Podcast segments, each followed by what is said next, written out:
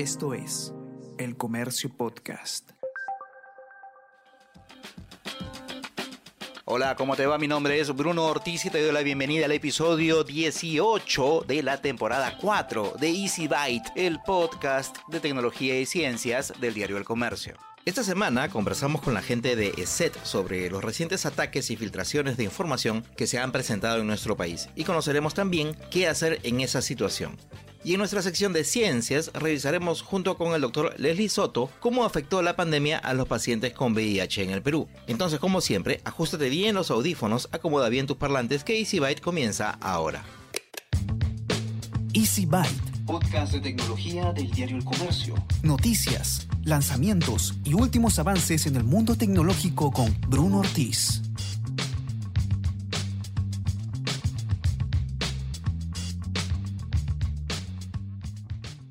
Y es momento del bloque de noticias, esas que probablemente no escucharás en otro lado. Noticias de tecnología. ¿Sabías que el cambio climático puede reducir tus horas de sueño? Pues resulta que el cambio climático no solamente tiene efectos en todo el planeta, sino que incluso puede influir en actividades cotidianas fundamentales como el sueño.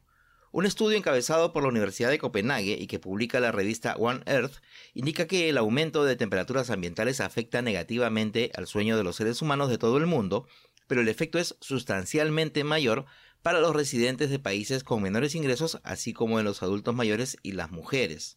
El estudio sugiere que en las noches muy cálidas, con más de 30 grados centígrados, el sueño disminuye una media de algo más de 14 minutos, la probabilidad de dormir menos de 7 horas también aumenta a medida que suben las temperaturas. Según indicó el primer autor de la investigación, Keltor Minor de la Universidad de Copenhague, en este estudio los investigadores han aportado la primera prueba a escala planetaria de que las temperaturas más cálidas que la media erosionan el sueño humano. Este efecto se produce principalmente al retrasar el momento en que las personas se duermen y, por consiguiente, al adelantar el momento en que se despiertan cuando hace calor. Los investigadores descubrieron que en condiciones de vida normales las personas parecen adaptarse mucho mejor a las temperaturas exteriores más frías que a las más cálidas. Este equipo científico estima que para el año 2099 el alza de las temperaturas podría hacer que las personas pierdan entre 50 y 58 horas de sueño cada año. Y ahora vamos con el bloque de tecnología, pero antes de empezar quiero hacer una salvedad. Esta entrevista la tuve que grabar con mucha premura y no me percaté que el micrófono que estaba activado era otro y no el que normalmente uso para grabar este podcast. Así que les pido mil disculpas por la calidad del audio a continuación.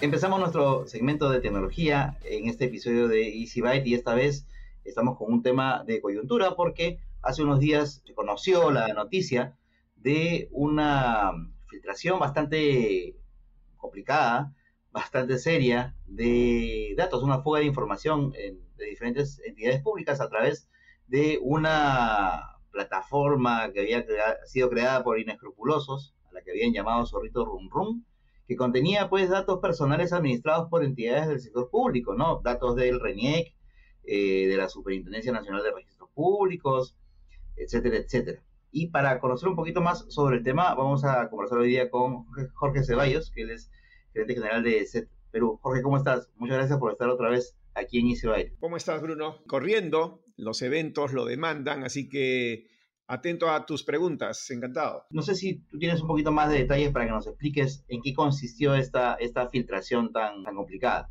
En verdad, eh, estas filtraciones, y, lo menciono en plural porque en realidad es, es un conjunto, no, no es una sola. Ya veníamos conversando de este tema y hablábamos del ransomware as a service.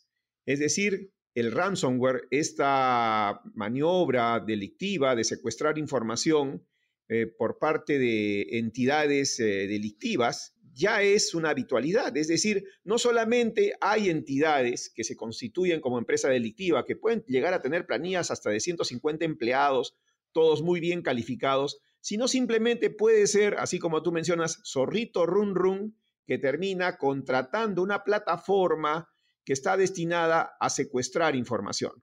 Entonces, de esta manera, este, cualquiera, cualquiera que, que quiera meterse en este tipo de actividades delictivas, lo puede hacer. Eh, y es un conjunto, porque ya desde el año pasado veníamos haciendo un seguimiento de organizaciones delictivas que venían eh, operando en diferentes lugares del mundo y que tienen pues esta particularidad también, ¿no? Eh, el año pasado, por ejemplo, creció mucho una organización, pero ya prácticamente esta organización se ha desmantelado y se ha convertido en otras más pequeñas, ¿no? Esto es una forma, así como los delincuentes comunes, los delincuentes, digamos, analógicos, se, se, desarticulan y ahí vienen los injertos. De esta misma manera, estas este, entidades se transforman, ¿no? Entonces, aquí, y lo curioso es pues que definitivamente, así como en marzo, la misma PCM evidenciaba que solo el 7% de las entidades del Estado eh, eh, contaban con, digamos, profesionales competentes en el ámbito de la seguridad informática. No, no, obviamente, no es una casualidad que hoy en día este tipo de labores eh, delictivas impacte más en las entidades del gobierno. ¿no? Lamentablemente, este, los ciudadanos estamos de por medio, ¿no? porque nuestros datos confidenciales están, este, digamos, abiertos y con el, todo el riesgo que implica esto, ¿no? Eh, esperemos que las autoridades comiencen a poner mano dura, ¿no? Ya lo habían evidenciado, es decir, ellos mismos habían sacado un reporte, este listado de las entidades que no cumplían, este, que son la mayoría, solamente el 7% cumplía, y tienen que exigir, pues, porque de por medio, como insisto, está la integridad de los ciudadanos. Ahora esto es bien grave porque hasta donde se sabe, ASBank, la Asociación de Bancos del Perú, ya había alertado a la PCM, a la Presidencia del Consejo de Ministros y al Ministerio de Justicia, que se había presentado este, esta, no es una brecha, pero esta fuga de información. Y hace poquito también, hace, me parece que son cinco días, un poquito menos, se supo pues de este hackeo que ha habido por parte, o este craqueo que ha habido por parte de, de, ciberdelincuentes rusos, de un grupo que se llama Conti Group, que le había hecho al servicio de inteligencia, ¿no? a la Digimin, a la Dirección General de Inteligencia del Ministerio del Interior, y que había expuesto un montón de, de, información confidencial. Esto pone en evidencia, Jorge, que estamos en una situación en donde aparentemente nuestras autoridades no están teniendo el más mínimo cuidado por los temas de seguridad digital, pese a que todo ahora, o lo más importante incluso, corre por esa vía? Yo creo que la velocidad de los tiempos los ha ganado en algunos casos, ¿no? Como te digo, ellos mismos ya habían evidenciado falencias y estaban exigiendo el cumplimiento de estas normativas y creo que ahí ya pues obliga mano dura, ¿no? Ellos tienen los datos, ellos saben quiénes están en falta y tienen que exigir que, digamos, esto se, se trabaje de manera profesional, ¿no? porque no basta, por ejemplo, yo que trabajo en una compañía que, también vende antivirus, no basta pues tener la primera capa que es el antivirus, cuando sabemos que perfectamente si manejas información confidencial y que está catalogada como tal, este, esta por lo menos cuando se transporta o está almacenada, tiene que estar encriptada, tiene que tener una llave para que no cualquier persona pueda tener acceso a esos datos. O sea, inclusive previendo que podría haber una filtración, es decir, alguien que pueda sustraer estos datos no tenga acceso a la información, que no tenga, eh, que esta información no sea este, legible, ¿no? Entonces, además, si sabemos que la virtualidad está obligando a accesos remotos, también tengo que proteger el acceso a mis plataformas, a mis correos, usando pues los múltiples factores de autenticación que no son otra cosa que las claves de una sola vez, porque de lo contrario estamos poniendo en riesgo. Entonces, obviamente, si hay un 93% de entidades estatales que no tienen un personal competente, es decir, un profesional de ciberseguridad, esto pues obviamente se va, no se va a entender, ¿no? Tenemos que clasificar los datos haciendo una segregación de los mismos y dando acceso solamente a las personas que pueden verlo asumiendo plena responsabilidad.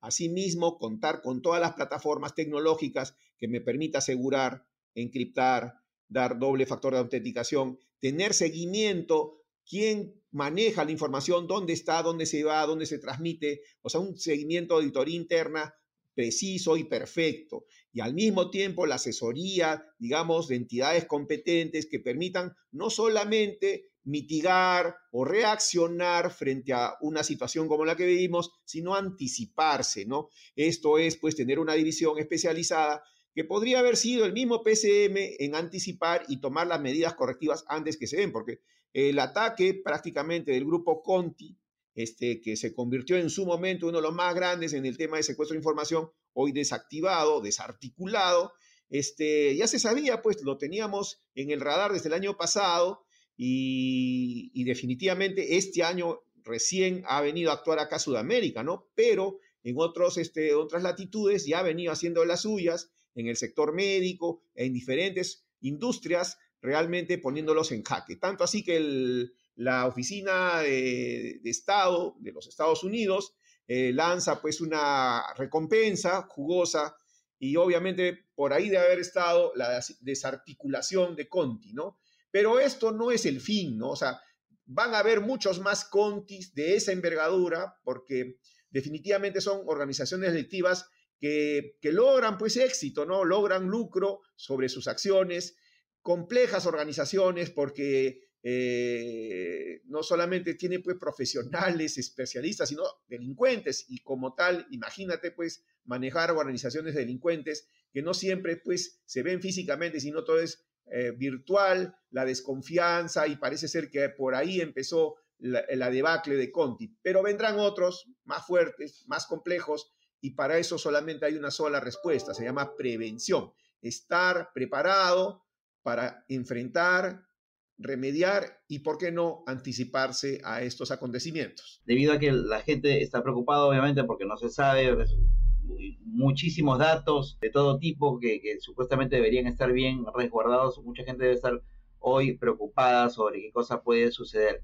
¿Qué recomendaciones se le puede dar al usuario de a pie eh, para tratar de estar un poco más tranquilo eh, en estos momentos y por otro lado tratar de asegurar también sus datos personales de aquí a futuro. Eh, correcto, si bien es cierto, ya veníamos mencionando siempre tener bastante cuidado a las estafas digitales, es decir, alguien que, que suplante, imagínate ahora ese suplantador, ese delincuente cibernético, tiene datos confidenciales tuyos, sabe de tus propiedades, sabe de tu familia, entonces... La, la argumentación, el timo, el engaño va a ser más, más, este, más sofisticado. Entonces, Tú tienes que prepararte mentalmente para ese intento de estafarte, con una llamada, con un mensaje. Así que no creas nada, desconfía de todo.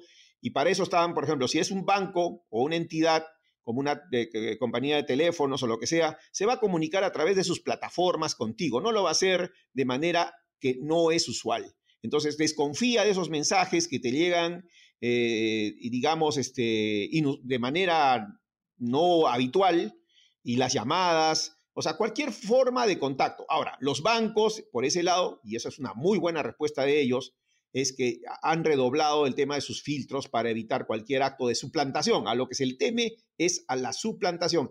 alguien que se haga pasar por ti para solicitar un crédito, así como lo hablamos en, en anterior oportunidad, ¿no? Entonces, es lo que, digamos, ahora está en riesgo, que nos pueden suplantar teniendo mucha data personal, inclusive como lo mencionó eh, la prensa, hasta huellas dactilares. Entonces, ojo, bancos, compañías de telecomunicaciones, e insisto, porque ambos están relacionados. Para yo abrir una cuenta y tener acceso digitalmente a esta cuenta, necesito un teléfono. Entonces, no pueden suplantarme, no deberían suplantarme en una, en una compañía telefónica. Las compañías de, de teléfonos deben ser muy, muy cuidadosas en hacer lo que sería una baja y una nueva alta de un chip para la persona. Tiene que haber una identificación perfecta. Así que, por favor, cuidadosos con ello. Las compañías de, telecomunicaciones están advertidas, los bancos ya se pronunciaron, así que, por favor, esa fiesta de entregar chips o SIMs eh, de manera indiscriminada, tengan cuidado porque por medio está la llave de ese candado que tiene mi cuenta bancaria y luego les pido por favor a las compañías de telecomunicaciones que sean muy cuidadosas con afinar los filtros para que nadie me suplante. Yo reciclo. Esta semana repasaremos tres consejos prácticos para consumir menos papel en la casa y el trabajo. 1. Decidir con mucho cuidado qué es necesario imprimir y qué puedes tener en digital. Muchos trámites ya no requieren documentación impresa, pues en algunos casos se valen de códigos QR o códigos de barra para confirmar la validez de la información. Si no hay más opción que imprimir, procura usar las dos caras de una misma hoja. 2. Puedes crear tus libretas para tomar apuntes utilizando papel reciclado. Si en la casa o en la oficina se generan muchas hojas impresas por una sola cara, no debes descartarlas. Se pueden acopiar para fabricar libretas de apuntes recicladas. En el trabajo se pueden organizar, por ejemplo, para recopilar y reutilizar este material. 3. El papel que esté en desuso, destínalo para el reciclaje llevándolo a centros de acopio. Si cuentas con muchos papeles que ya no te sirven, reúnelos y entrégalos a los centros de acopio que se encuentren más cerca de tu casa o de tu trabajo. Hay empresas, organizaciones o colegios que se encargan de reciclarlo para cuidar así el medio ambiente. Yo Reciclo es una campaña del diario El Comercio que busca concientizar a los peruanos sobre la importancia del reciclaje para cuidar nuestro planeta. Eso no se pregunta. Podcast del Comercio creado para cuestionar todo aquello que normalizamos en el pasado.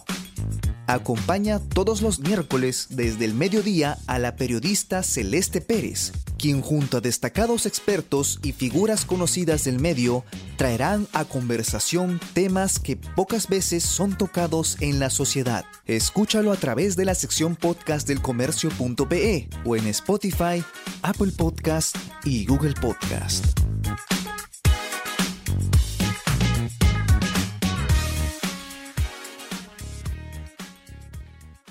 Bienvenidos ahora al bloque de ciencias, aunque esta vez vamos a conversar nuevamente de un tema de salud.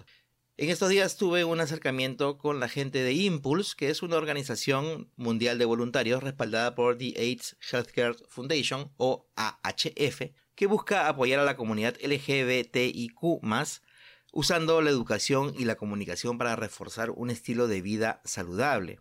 En este acercamiento nació la posibilidad de conocer un poco más sobre cómo afectó la pandemia a los pacientes con VIH y para ello conversé con el infectólogo Leslie Soto. Claro que sí, lo que pasa es que durante la pandemia, si bien es cierto, los programas de VIH, por ejemplo, todo el programa de tuberculosis, siguieron funcionando, en el caso de las personas que viven con VIH, eh, por el temor de tener defensas bajas, muchas personas eh, no iban a, los servicios de salud a poder eh, sacar su medicación. Entonces hubo muchas personas que tuvieron que comprar medicación aparte para no ir a los hospitales y exponerse ante el COVID. Hubo gente incluso que, que dejó de ir y después se comenzó a poner al día. Entonces había todo un temor en relación a poder adquirir la infección por la vulnerabilidad que se tenía y eso pues conllevó a que muchas personas pues eh, no alcanzaran a tener su medicación como debía ser. No es que durante la pandemia faltó la medicina o falló el tema del tratamiento, sino ya era una cuestión más, digamos, social, de claro. el temor de movilizarse, etcétera, etcétera. Claro, con la, se supone que la, eh, la infección por VIH lo que hace es bajar las defensas. Entonces, si se mencionaba pues que las personas adultas mayores, personas con inmunodeficiencias, estaban más expuestos, si es que se enfermaban, a complicarse.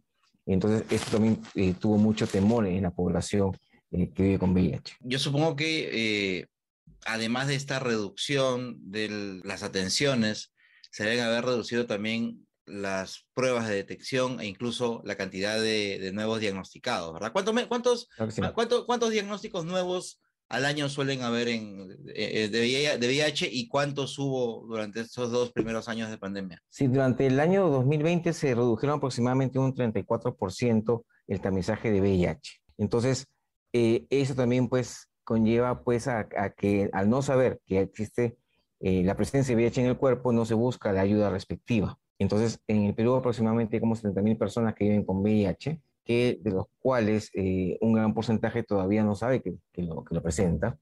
Entonces, eh, la pandemia lo que condujo fue a que persista esta, esta presencia del virus sin tomar medicación. Claro, y esto, esto, esto yo supongo que también complicará la situación dentro de la estrategia que se tiene nacional con respecto a, al manejo del VIH, digamos, porque claro. como, como en otras enfermedades, por ejemplo, tuberculosis o qué sé yo, han sentido como que un parón de cómo venían avanzando en el caso de VIH ha debido ser lo mismo entonces. Claro que sí, porque, eh, mira, yo eh, en el año 97-98 yo era interno de medicina y ya teníamos en el Perú pacientes con VIH. Entonces yo he visto pacientes con VIH en el mes de enero que en el mes de, marzo, mayo, junio fallecían porque no había tratamiento antirretroviral. Entonces, actualmente las personas tienen una detección más temprana justamente esa detección temprana permite que la persona pueda retomar sus defensas a los niveles normales.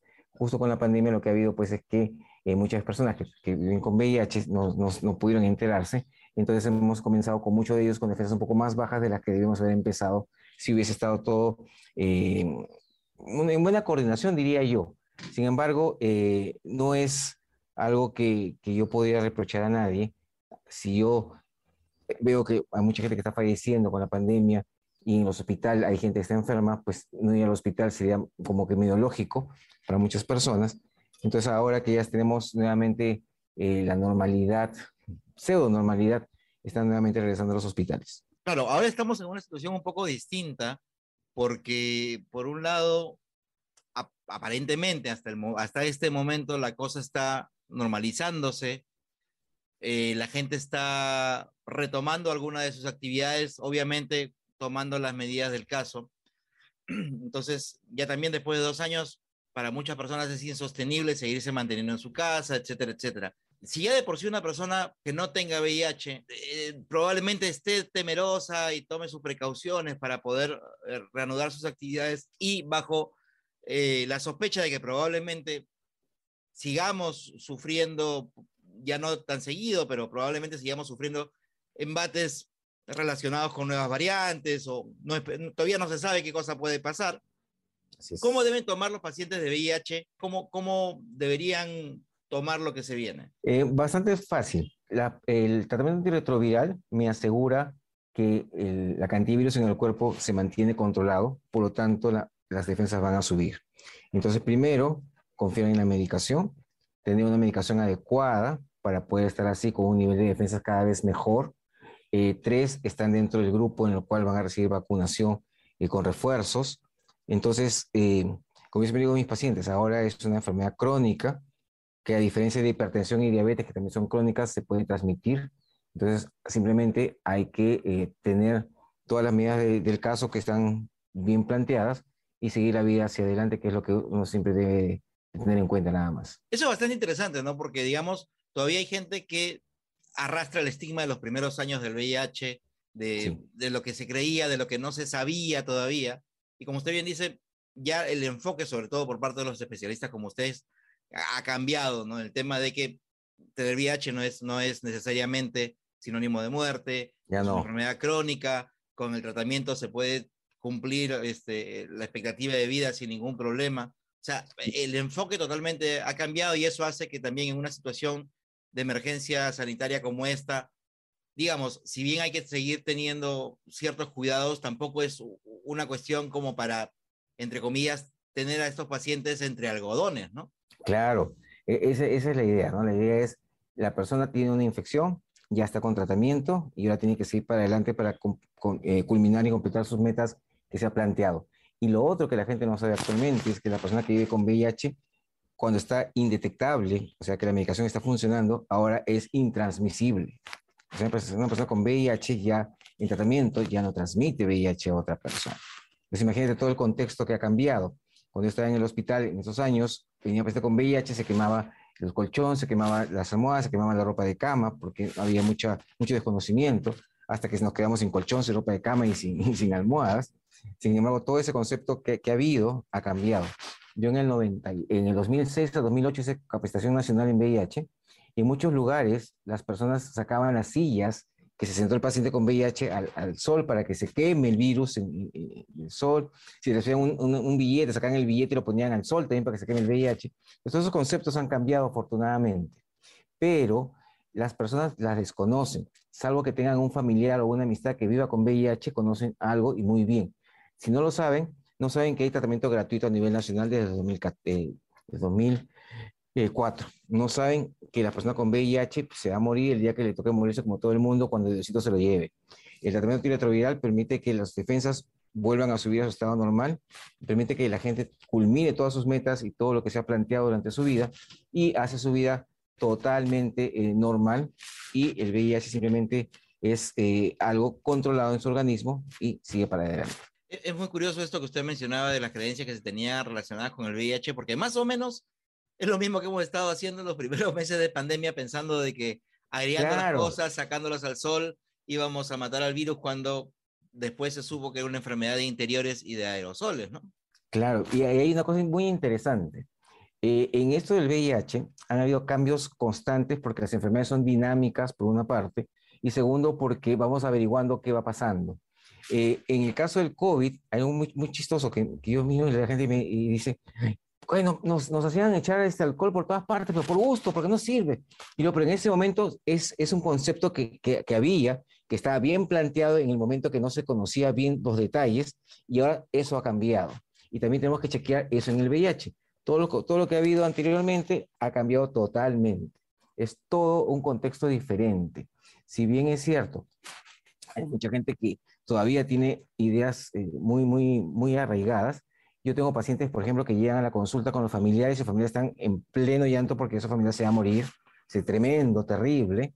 Eh, después que conversamos, hago toda una explicación, una mini clase en el consultorio, eh, se dan cuenta pues que, que lo que tienen, ya lo tienen, cómo lo adquirieron, no interesa, porque ya no se puede hacer nada con respecto y que de ahora en adelante es su medicación y para adelante.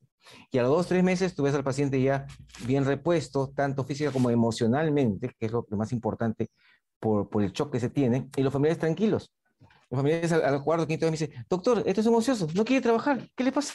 Entonces ya, ya, ya les, les cambia el chip, porque la información es básica.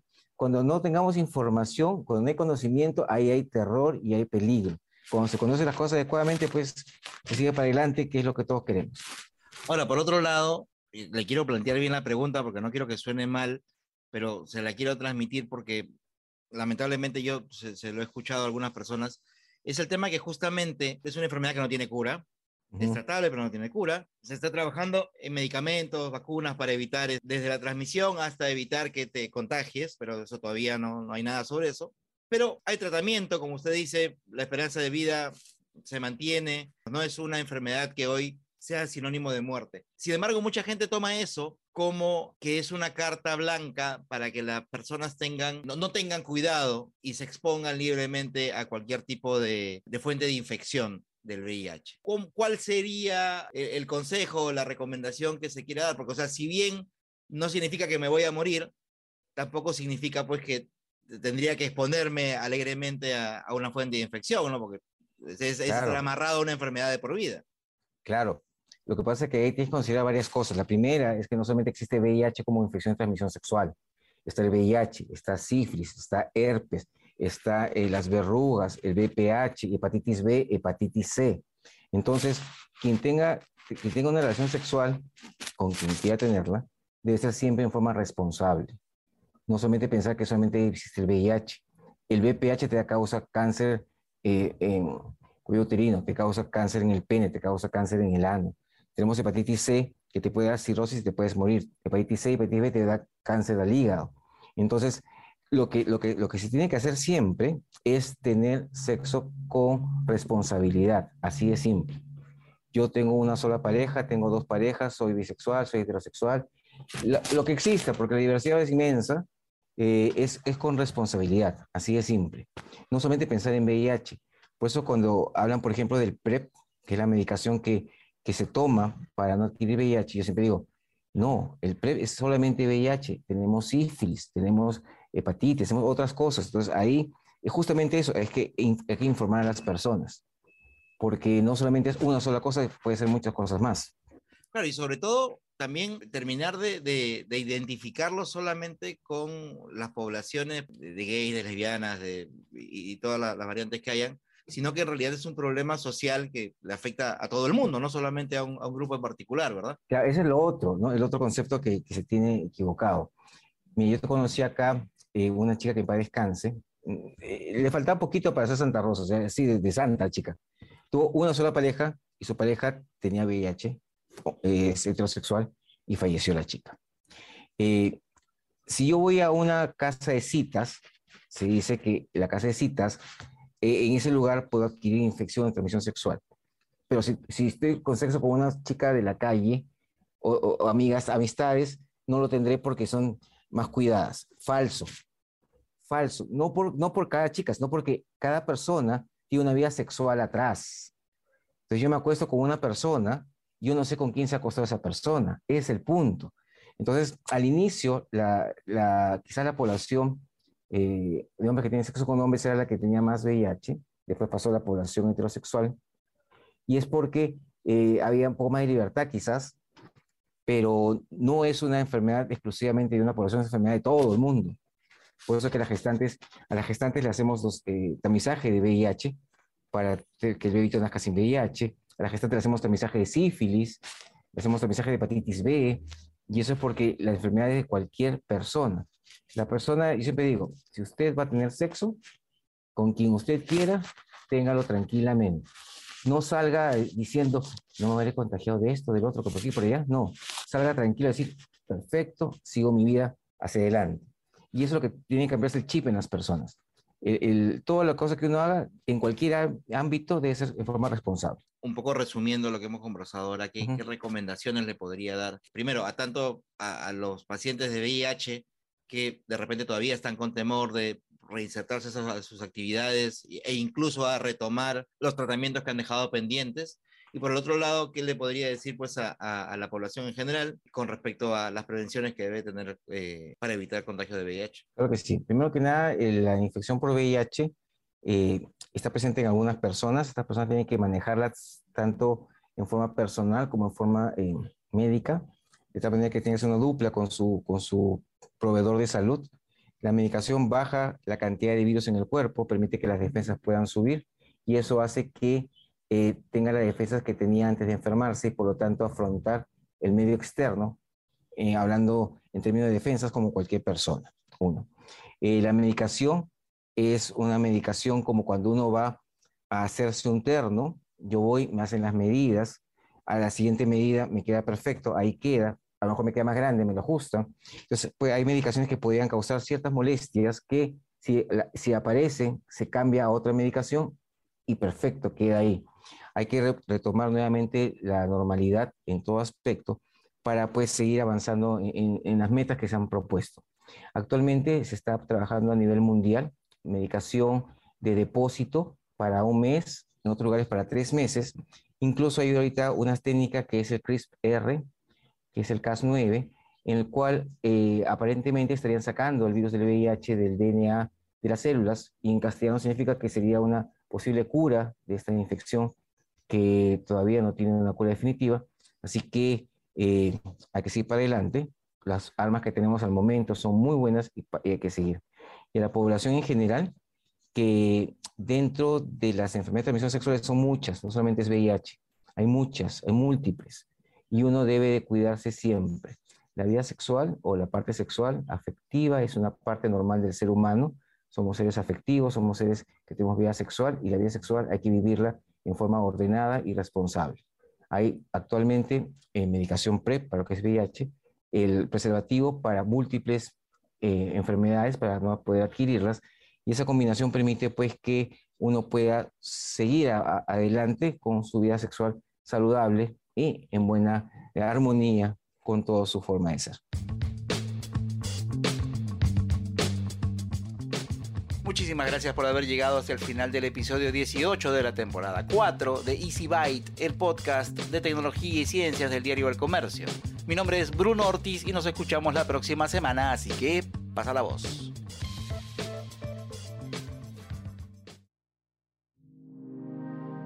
El Comercio Podcast.